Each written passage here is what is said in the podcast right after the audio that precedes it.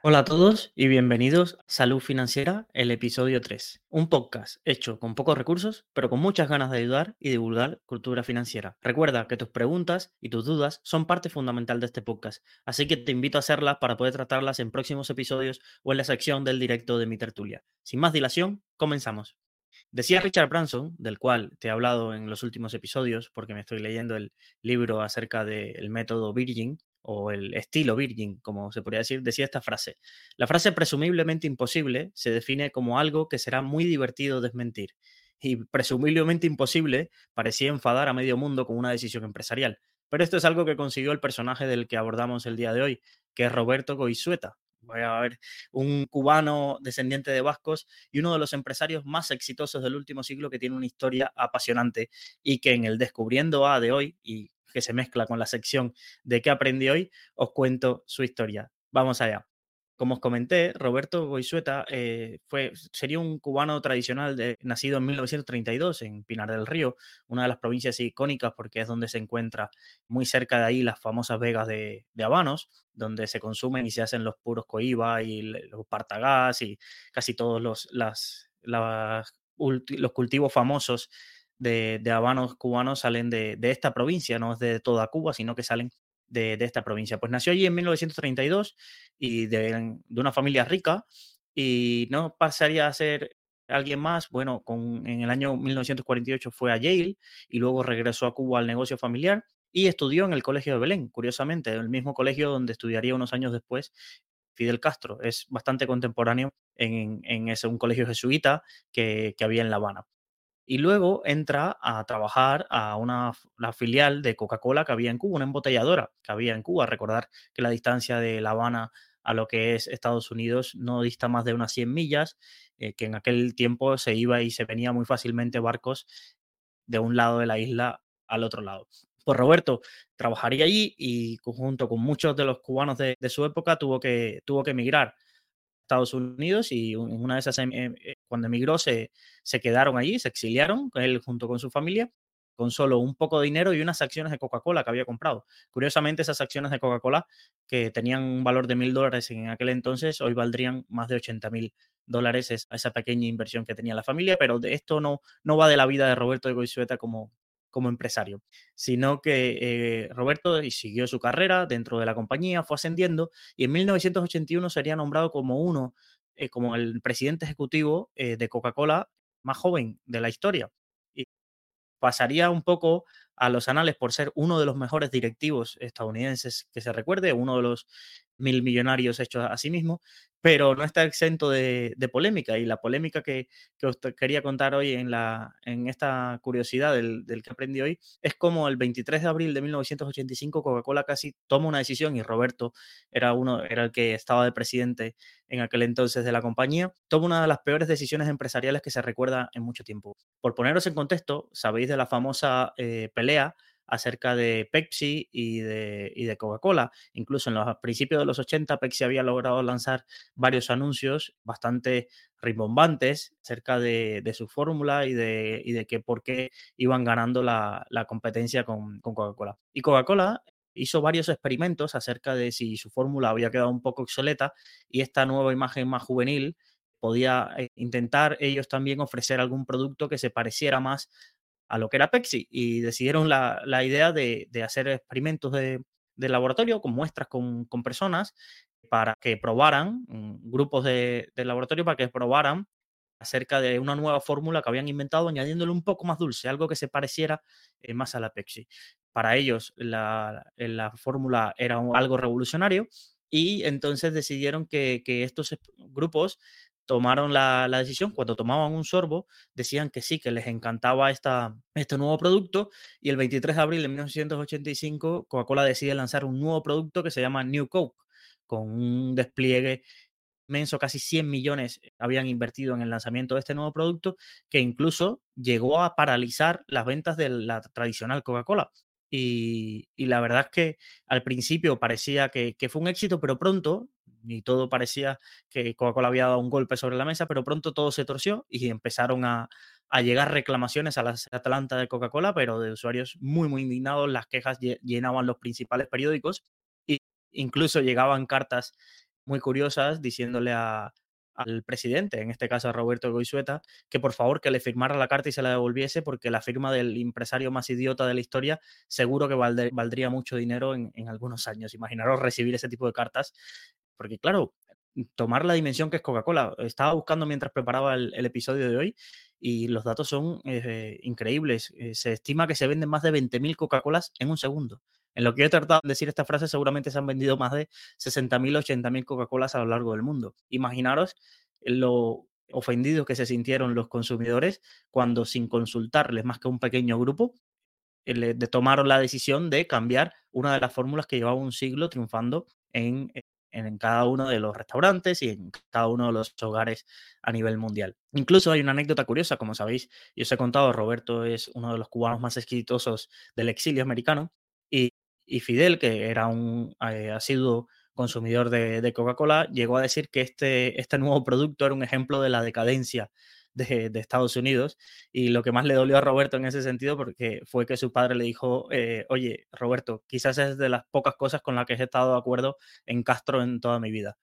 Y realmente Coca-Cola no sabía qué era lo que había fallado porque sus experimentos todos los grupos, todos los que lo probaban, todos los consumidores que lo probaban, parecía que, que les gustaba mucho más, pero esto es una de las clases enigmas de, del marketing y de, la, y de la historia empresarial que es difícil saber, es difícil eh, saber la, la, identidad de los resultados de un experimento de este tipo cuando solo probaron un sorbo. Una de las cosas que, que se atribuye es que las personas solo habían probado un sorbo y que quizás cuando bebían la bebida completa todo ese sabor dulce no le generaba la misma sensación que le generaba cuando se bebían una Coca-Cola completa. En otros casos, simplemente, aunque los experimentos que se siguieron haciendo daban resultados mejores con la, con la nueva fórmula, realmente para la gente era una identidad y cambiar eso era, estaba demasiado arraigado como para cambiarlo.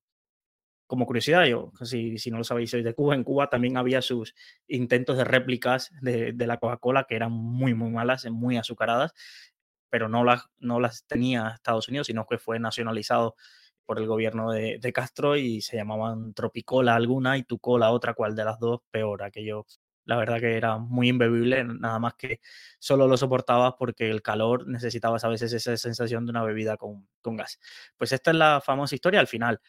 A finales del año 85, no duró ni seis meses el experimento, se reintrodujo la nueva, la, la antigua fórmula y se dejó de comercializar esta nueva, nueva Coke.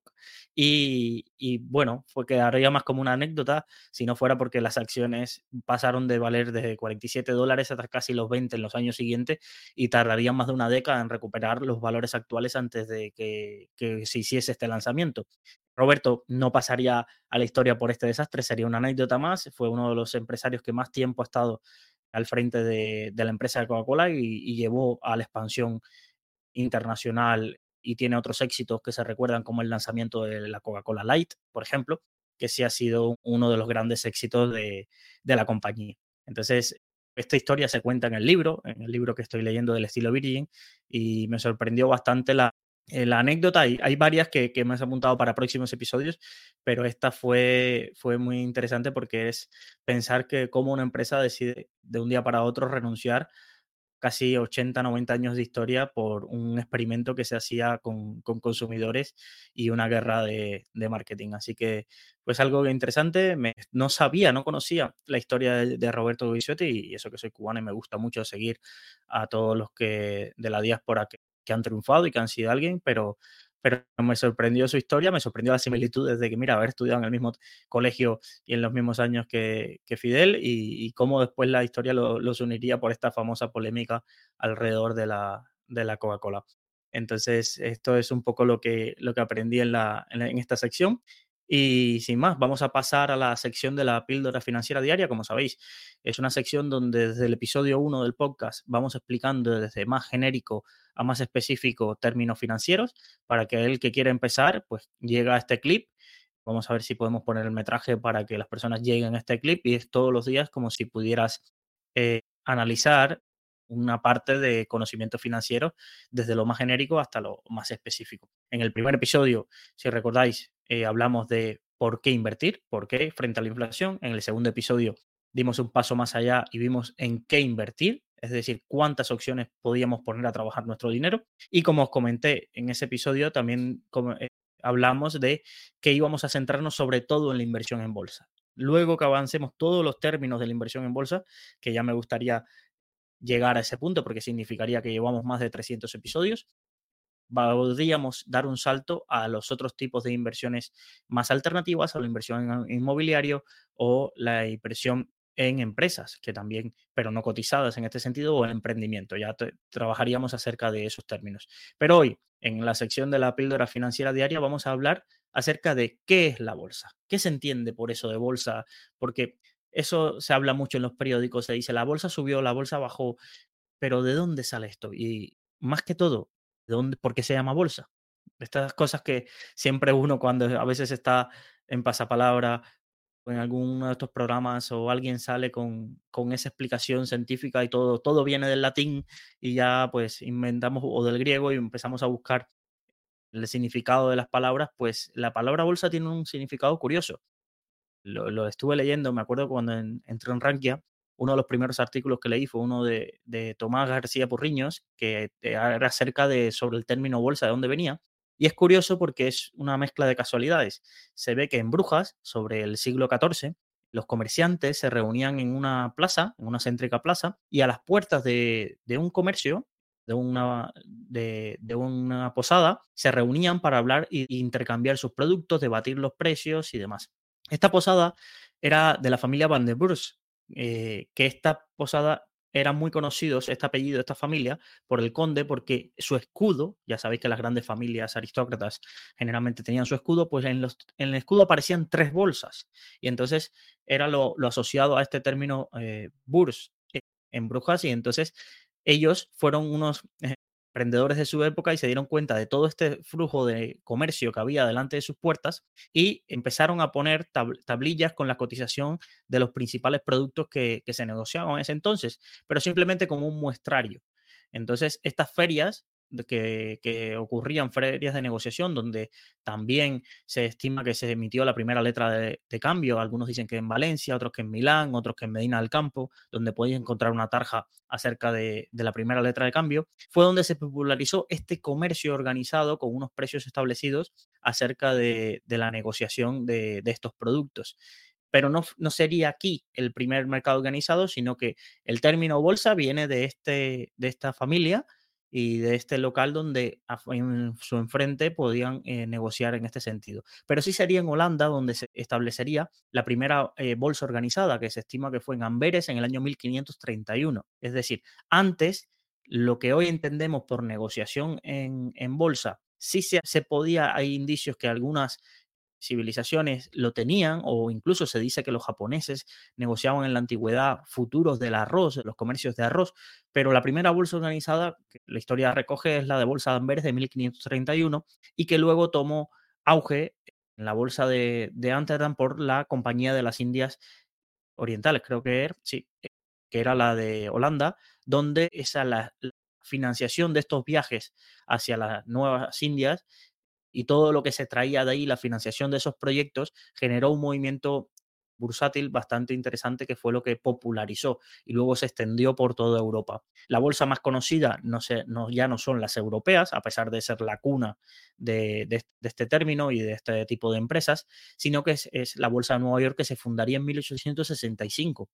Pero más allá de historia, ¿qué es la bolsa? Hoy en día, hoy, ya no hablemos de historia, ¿qué consideramos hoy que es la bolsa? Pues la bolsa no es nada más que una empresa, porque son empresas creadas para establecer o crear unos mercados organizados donde otras empresas, incluso ellas mismas, puedan poner una parte de su propiedad, es decir, lo que llamamos acciones, que luego lo veremos más adelante, en negociación para captar financiación. Es decir, es un mercado que pone en contacto a empresas que buscan financiación con inversores, o es decir, ahorradores que quieren comprar una parte de esas empresas como forma de aumentar su capital, ya sea a través de dividendos, que también lo veremos más adelante, pero es el reparto de beneficio de esas empresas de forma proporcional, o a través de que esas acciones valgan más por el paso del tiempo y por la evolución de eh, esas compañías. Entonces las bolsas lo que crean son mercados organizados, que en muchas películas lo habréis visto, como aquellos centros donde había mucha gente gritándose y negociando. Eh, a veces eran lugares físicos, durante muchos años de la historia fueron lugares físicos donde la gente iba a negociar, iba a negociar productos, eh, acciones y, demás, y, existió hasta hace muy poco. Realmente cuando ya todas las bolsas pasan a ser electrónicas y casi todos los edificios de, bolsas quedan más como un significado histórico o quizás como patrimonial, pero no queda negociación casi en esos mercados donde, donde hoy eh, se alojan las bolsas. Incluso en España, como si no lo sabíais, había cuatro bolsas muy representativas, que era la, la bolsa de Bilbao, la bolsa de Barcelona, la bolsa de Valencia y la Bolsa de Madrid. El edificio histórico más conocido, que es patrimonio de España, es la Bolsa de Madrid, pero la Bolsa, por ejemplo, de Valencia, eh, las instalaciones que detuvo durante mucho tiempo ya no se encuentran ahí, pertenecen ahora a la Generalitat y creo que a, un servicio de finanzas, el Instituto Valenciano de Finanzas, y la bolsa se ha mudado porque realmente allí, más que un local donde las personas iban a ver pasar las cotizaciones por costumbres, no había negociación y daba igual que estuviera en un edificio que estuvieran en otro, porque son sedes puramente administrativas. Los servidores que es donde se encuentra la negociación y la empresa lo que aloja, podían, pueden estar en otro sitio, ya no están muchas veces en, los edificios principales de, estas bolsas, sino que están en grandes centros de datos donde eh, están esos servidores. Y que como curiosidad, cuando se sabe dónde están los servidores de la bolsa, hay muchas empresas de, negociación rápida que intentan alojarse en los edificios colindantes para ganar esos milisegundos en que la cercanía de la operación en bolsa que llegue frente a alguien que está muy lejos. Esto es algo que me sorprendió muchísimo. Cuando lleguemos a este punto del high frequency trading en este curso de píldora diaria, lo explicaré más a, más a menudo, pero, pero es bastante curioso esa anécdota de que, de que existe mucha gente que, que se alquila locales cerca de, de, donde están situados los centros de datos de, de las bolsas. Pero si te tienes que quedar con algo, lo que tienes que quedar es que son empresas que organizan un mercado donde tú puedes comprar o vender acciones de unas empresas que deciden ir a bolsa. En próximos episodios también veremos por qué salir a bolsa, qué ganan o qué no, o si es obligatorio, o si hay algunas empresas que tienen por obligación o por qué otras no. Esto es un tema bastante curioso porque no todas las empresas, ya os adelanto, del del mundo están en bolsa, ni mucho menos. Incluso diría que la mayoría no están en bolsa. Y también es un tema cultural. Hay muy, muy pocas empresas españolas en bolsa, pero hay muchas empresas de Estados Unidos, por ejemplo, que salen a bolsa, porque hay cultura de, que la bolsa es un lugar para buscar financiación. Pero en España es menos. En España es todavía mucha empresa familiar queda en manos familiares y no deciden buscar financiación fuera.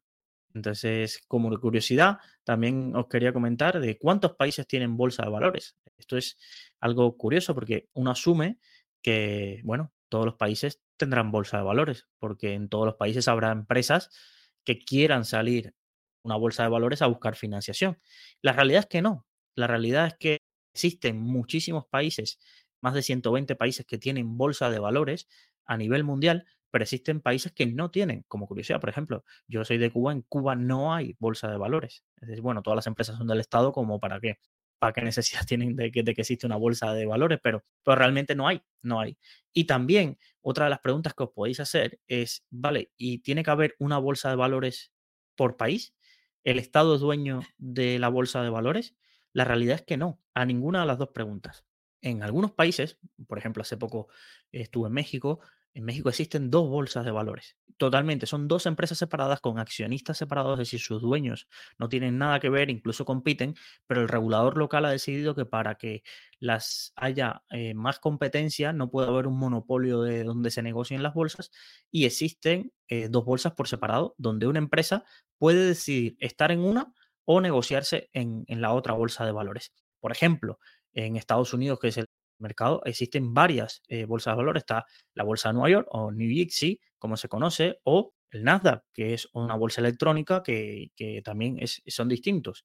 Eh, también tiene una curiosidad que ahora, eh, también en los últimos, diría que 10 años o 15 años, está ocurriendo un proceso de fusión de, por economías de escala. Es decir, todo este trabajo que había pasado donde en muchos países se habían abierto una o dos bolsas, se están fusionando o están habiendo compras de bolsas internacionales por otras bolsas. Para explicarnos de forma sencilla, por ejemplo, la bolsa española hace unos años era una empresa que cotizaba en bolsa, pues fue comprada por la bolsa suiza y ahora pertenece a un holding más grande que es SIX, que es la bolsa suiza, que tiene a la bolsa española. Pero, por ejemplo, casi todas las bolsas de países nórdicos han sido compradas por el Nasdaq, que le pone su nombre adelante y puedes encontrar el Nasdaq OMX o el Nasdaq de, otros, de otros capitales eh, nórdicas, que casi todas han sido compradas por el Nasdaq.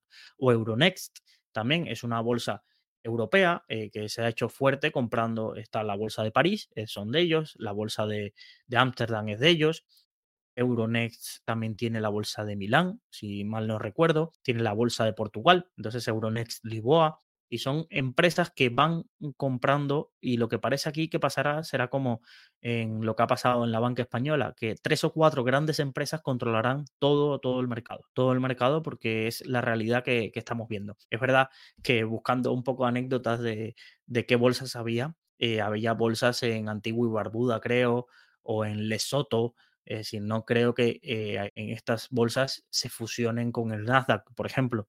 Pero sí, sí es cierto que, las bolsas, como dependen, su principal negocio, ¿cómo ganan dinero? Porque esta sería otra pregunta. ¿Cómo ganan dinero las bolsas? Pues las bolsas generalmente ganan dinero por dos vías principales. Por toda la negociación que se hace, cada vez que tú compras o vendes o se negocia una acción o otro producto financiero, se genera una comisión que en casi todas las bolsas se llaman canon canon de bolsa. Eso significa que todos los que han operado allí por cada, eh, por cada operación tienen que pagar una pequeña cuota y esos son los principales ingresos. Es decir, mientras más se negocia en una bolsa, más ingresos va a tener la bolsa. Y por otro lado, cada vez que sale una compañía bolsa, paga mucho dinero a la bolsa para poder salir. Tienen unos costes, hay mercados hay bolsas que son más caras, hay otras bolsas que son muy accesibles y, son menos caras, pero por ejemplo, el gasto medio de una empresa entre auditores y demás, no todo esto va para la bolsa, que en España cuesta, cuesta entre 300.000 y 500.000 euros. También depende del tamaño de la empresa que quiera salir. No es lo mismo sacar una empresa pequeñita o un club de fútbol que sacar a Mercadona bolsa. Mercadona seguramente le costaría millones y, y, la bolsa ganaría millones si saca a Mercadona bolsa por ejemplo, que no es una empresa que no está, no está en, cotizada en ningún mercado financiero, es privada, ¿vale? Entonces, esto es importante entender que cómo se gana dinero las bolsas y son negocios muy rentables, porque antes necesitaban infraestructura, necesitaban instalaciones impresionantes, necesitaban un montón de personas organizando esa negociación a gritos que, se popularizaron en las películas de, Estados Unidos, pero realmente ahora no necesitan nada, son ordenadores en un centro de datos y lo que necesitan más es invertir en captar empresas que quieran negociarse y en darle difusión a esas, a esas empresas. Por eso son negocios muy, muy rentables y, ya os digo que varias de las bolsas cotizan en bolsa y siempre si, si vais a invertir, echarles un vistazo porque son negocios que tienen unos márgenes eh, muy, muy interesantes. Cuando me refiero a márgenes, de cada euro que ingresan o cada dólar que ingresan, cuánto de ese euro se traslada a beneficios luego de, luego de sus costes. Pues nada, vamos a, claro, eh, os he hablado también de las bolsas, de estos gritos que veíamos en las películas y, este tipo de, cosas, e, eso sigue existiendo y realmente en algunas bolsas sigue existiendo y en España, por ejemplo, se llama mercado de corros y son mercados donde uno va y se está negociando una acción y dice un precio y si hay alguien que esté en ese círculo y quiere comprar ese precio, pues ahí se cierra la transacción, pero ha quedado algo como muy, muy testimonial. Ya os digo, si vais a la Bolsa de Nueva York, quizás podáis pasar por ahí, hay, hay algún personaje que, le gusta hacerse fotos allí en, esa, en la Bolsa de Nueva York o en, la, los corros de la Bolsa de Madrid, incluso en Valencia había, en el antiguo edificio había una zona específica para eso, pero ya solo tiene días específicos y realmente si fueras ahí un día específico la negociación es casi nula porque ya todo se hace o vía telefónica o vía digital. Pero, pero es eso, lo que veis en las películas no es que fuera falso, no, sí eran así, pero desde los años 80 que se, eh, entró electrónica a toda esta negociación, realmente no, no ocurre esto más que en determinadas compañías y más de cara a la galería. Otra cosa que podemos entender es que, vale, ¿y todas las bolsas son iguales? No, cuando os hablo de que existen más de 120 bolsas a nivel mundial, también hay que clasificarlas. Lo más eh, común es que si en un país hay bolsa, sea una bolsa de acciones, es decir, de empresas que cotizan en, quieren cotizar, sus, listar sus acciones en, en, en esa bolsa. Pero también en los mercados financieros más desarrollados, que no hace falta ser muy sofisticados para saber dónde están. Están en Estados Unidos, están en Londres, están en Alemania y están en China o en Hong Kong o en Japón también. Además de esas bolsas donde se negocian las acciones locales, porque también podemos ver, y eso lo aprenderemos más adelante en el curso, que aunque una empresa española puede salir a la Bolsa de Madrid porque es algo natural y aquí seguramente lo conozcan más, también puede salir en una bolsa de Estados Unidos porque generalmente casi todas las empresas, si tienen mucho éxito, les gusta estar en la bolsa de Estados Unidos porque es donde está el dinero, es donde está la mayoría de la negociación, ¿vale? Pero no era el caso de lo que queríamos explicar, sino que cómo clasificamos a las bolsas. En los países más desarrollados existen también bolsas de derivados, que son empresas totalmente separadas donde solo se negocian derivados que puede ser derivados sobre materias primas, petróleo, gas natural, incluso cosas curiosísimas que veremos en el curso, como zumo de naranja. Sabéis que se negocian derivados sobre qué va a ser el precio del zumo de naranja. Y existen otras bolsas donde se, negocian metales. Es decir, la más conocida puede ser la Bolsa de Londres de Metales, LME, creo que se llama, creo recordar así. Y donde se negocia, pues se puede negociar el precio del cobre, de la plata, del oro y demás. Y esos, esa negociación en esos mercados marca un poco el precio de referencia a nivel mundial que se pueda tener para distinto, porque no tiene por qué, por ejemplo, en Nigeria negociarse el oro al mismo precio, pero son una referencia que se usa habitualmente en el mercado. Entonces, esa parte es importante entender esa clasificación porque nos puede pasar esto mismo. Por ejemplo, hoy, hoy tenía un caso bastante curioso de la, de la compañía Petrobras. Es una petrolera brasileña, es decir, la empresa estatal, pero sus acciones, ¿dónde cotizan? En la Bolsa de Brasil en la bolsa de Sao Paulo B3, que es la más conocida. ¿Qué pasa? Que esto lo veremos en las próximas clases. Tú no puedes subirte a un avión, plantarte en Sao Paulo, tocarle la puerta a la bolsa y decir, quiero comprar acciones de Petrobras. No funciona así. Uno para invertir en una bolsa necesita un agente autorizado que pueda negociar en esas bolsas. Y esos agentes, con la palabra agente uno lo asocia a una persona, pero ya lo veremos en próximas clases que no son personas, sino son otras empresas que su vía de negocio es darte acceso a esas bolsas. Esto es como quizás el procurador aquí en España en los litigios judiciales, que uno nunca sabe para qué lo paga, pero es necesario para tú ir a un juicio ir con procurador en la mayoría de los juicios. Pues en la bolsa funciona que tú necesitas un procurador, que en este caso son los brokers, para acceder a ellos. ¿Qué suele pasar? Que no todas las bolsas tienen brokers que den servicio a nivel mundial. Entonces, ¿qué pasa en este sentido, pues que nosotros desde España no podemos ir a la bolsa de Sao Paulo y acceder a un broker de aquí, España o internacional que nos dé acciones, porque somos pequeños y nadie nos las ofrece. Y esto es una de las cosas que pasa en España, por ejemplo. No hay brokers que ofrezcan acciones brasileñas. No hay, ni internacionales que ofrezcan acciones brasileñas. Entonces, ¿nos quedamos de brazos cruzados? No. Una de las cosas que estas acciones también hacen, porque ellos son conscientes de que la bolsa brasileña es muy nicho, salen a cotizar a otras bolsas. Y, por ejemplo, hay una bolsa en España que es de la, de la misma compañía, pero de BME, que está especializada en acciones latinoamericanas que quieran negociar en España. Se llama Latibex, es muy pequeñito, casi no tiene liquidez, pero, pero existe. Entonces tú en tu broker español o broker internacional sí tienes acceso a ese mercado. O por ejemplo, lo que os comenté, la, eh, la, la compañía brasileña también seguramente tiene o en Alemania o en, Estados Unidos sus acciones listadas. ¿Para qué? Para que esos inversores, que es donde es la mayoría de negociación, puedan acceder a, esa, a esas acciones y, en ese caso también las comprarían en euros o en dólares, no en, reales brasileños. Entonces, esto puede pasar, puede pasar de que tú, a pesar de que hay una bolsa, no puedas acceder. Incluso la mayoría de bolsas no son accesibles por nosotros. No podemos ir a comprar la bolsa de Lesoto. Os diría que no hay más de 30, 40 bolsas accesibles hoy en día en España. Y ya os digo en Latinoamérica. Eh, bolsas accesibles desde México mm, seguramente no superarían las 15 o desde Chile no superarían las 10. ¿Por qué? Porque no hay agentes, es decir, no hay procuradores, no hay brokers que te ofrezcan estos accesos y solo queda para grandes institucionales, gente que mueva mucho dinero, que seguramente sí puede acceder a un broker más profesional que le dé acceso a todas las bolsas. Entonces, esto es un poco la, realidad acerca de, las bolsas y, y entenderlo y, de este mundo de la bolsa, ya os digo, se abren más de 300 términos que vamos a abordar, pero tener los conceptos claros, que es uno de los errores más frecuentes. Y, y esto que habéis escuchado os va a servir para cuando encendáis la tele, después de escuchar este episodio, y os digan, la bolsa española ha caído, y uno se pregunte, pero la bolsa española, es decir, han caído las 200 empresas españolas que hay en, cotizando en la bolsa, o ha caído la empresa que es la, que es la bolsa española cuando cotizaba en bolsa. ¿Qué significa que la bolsa española ha caído?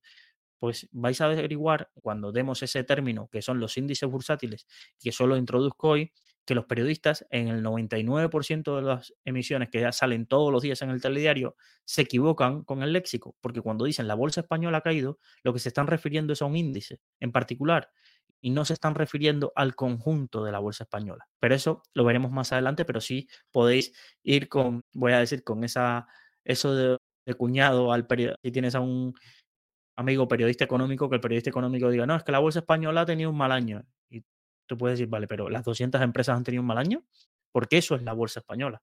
O la empresa BME ha tenido un mal año, porque eso es la bolsa española. No un determinado índice que tiene referencia unas cuantas acciones españolas, no se puede generalizar que eso es la bolsa española. Pero se utiliza mal y es algo que, yo creo que no se va a cambiar, pero sí es importante que nosotros tengamos claras las diferencias entre lo que es una bolsa, lo que es un índice, lo que son las distintas bolsas y los países que, y lo que es la clasificación de las bolsas según lo que se invierte allí. Pues hasta aquí la, la píldora financiera diaria. Espero que, os haya gustado y que vayáis avanzando. Ya os digo, eh, seguramente logre introducir el metraje para que quizás alguien que no le interese todo el podcast o las curiosidades o las otras secciones pueda ir de esta parte de curso en, adelante y así tener un curso de, bolsa gratuito y, espero que, os esté ayudando. Pasamos a la siguiente sección. Como se introduje en el, en el primer episodio, hay una sección que, que le tengo especial cariño, que es la de la sección de las finanzas de tu vecino.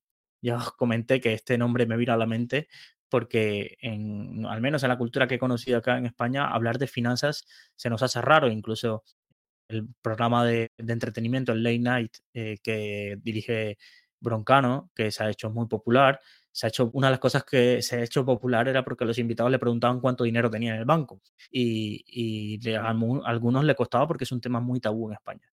Pues en las finanzas del vecino básicamente lo que buscamos es que las personas dándonos unos datos podamos establecer, o al menos mi opinión, acerca de qué podría ser. No es un asesoramiento financiero. Un asesoramiento financiero significa crear un plan, una estrategia personalizado y hacerle un seguimiento, firmar un contrato de asesoramiento financiero, recibir comisión por, por ese asesoramiento. Y no, no es eso lo que ofrecemos, sino son situaciones financieras que traemos a debate y para que cada uno piense que si tuviera esa situación, eh, ¿qué haría? Y, o qué no haría, porque también es muy importante la vida negativa de, saber qué no hacer en cada momento. Pues en las finanzas del vecino hoy vamos a, introducir un caso y luego lo resolveremos en el, en el episodio siguiente. Cuando lo resolveremos, os daré mi opinión. No tiene por qué ser la opinión que tenga el oyente ni la propia opinión que tenga la persona que nos, nos comente el caso, ¿vale? sea, como, como, sabéis, es totalmente anónimo y son a veces situaciones para que no se sepa quién es la persona que nos ha enviado la pregunta. Pues aquí tenemos una señora de, más de 50 años eh, que tiene unos conocimientos financieros, no ha estudiado finanzas, es una persona que es, directiva, ha hecho el, curso de fondos que impartí hace algún tiempo y se ha leído algunos libros recomendados en ese curso y ha llegado a la opinión de que no tiene tiempo para invertir, es decir, no quiere profundizar, analizar compañías y tampoco confía en los fondos de gestión activa porque la estadística muestra que más del 90% no logran batir a los fondos indexados, que son fondos que ya veremos en el curso, pero eh, son fondos que básicamente replican lo que haga el mercado o lo que haga determinado índice, vamos a hablar propiamente dicho. Tiene un perfil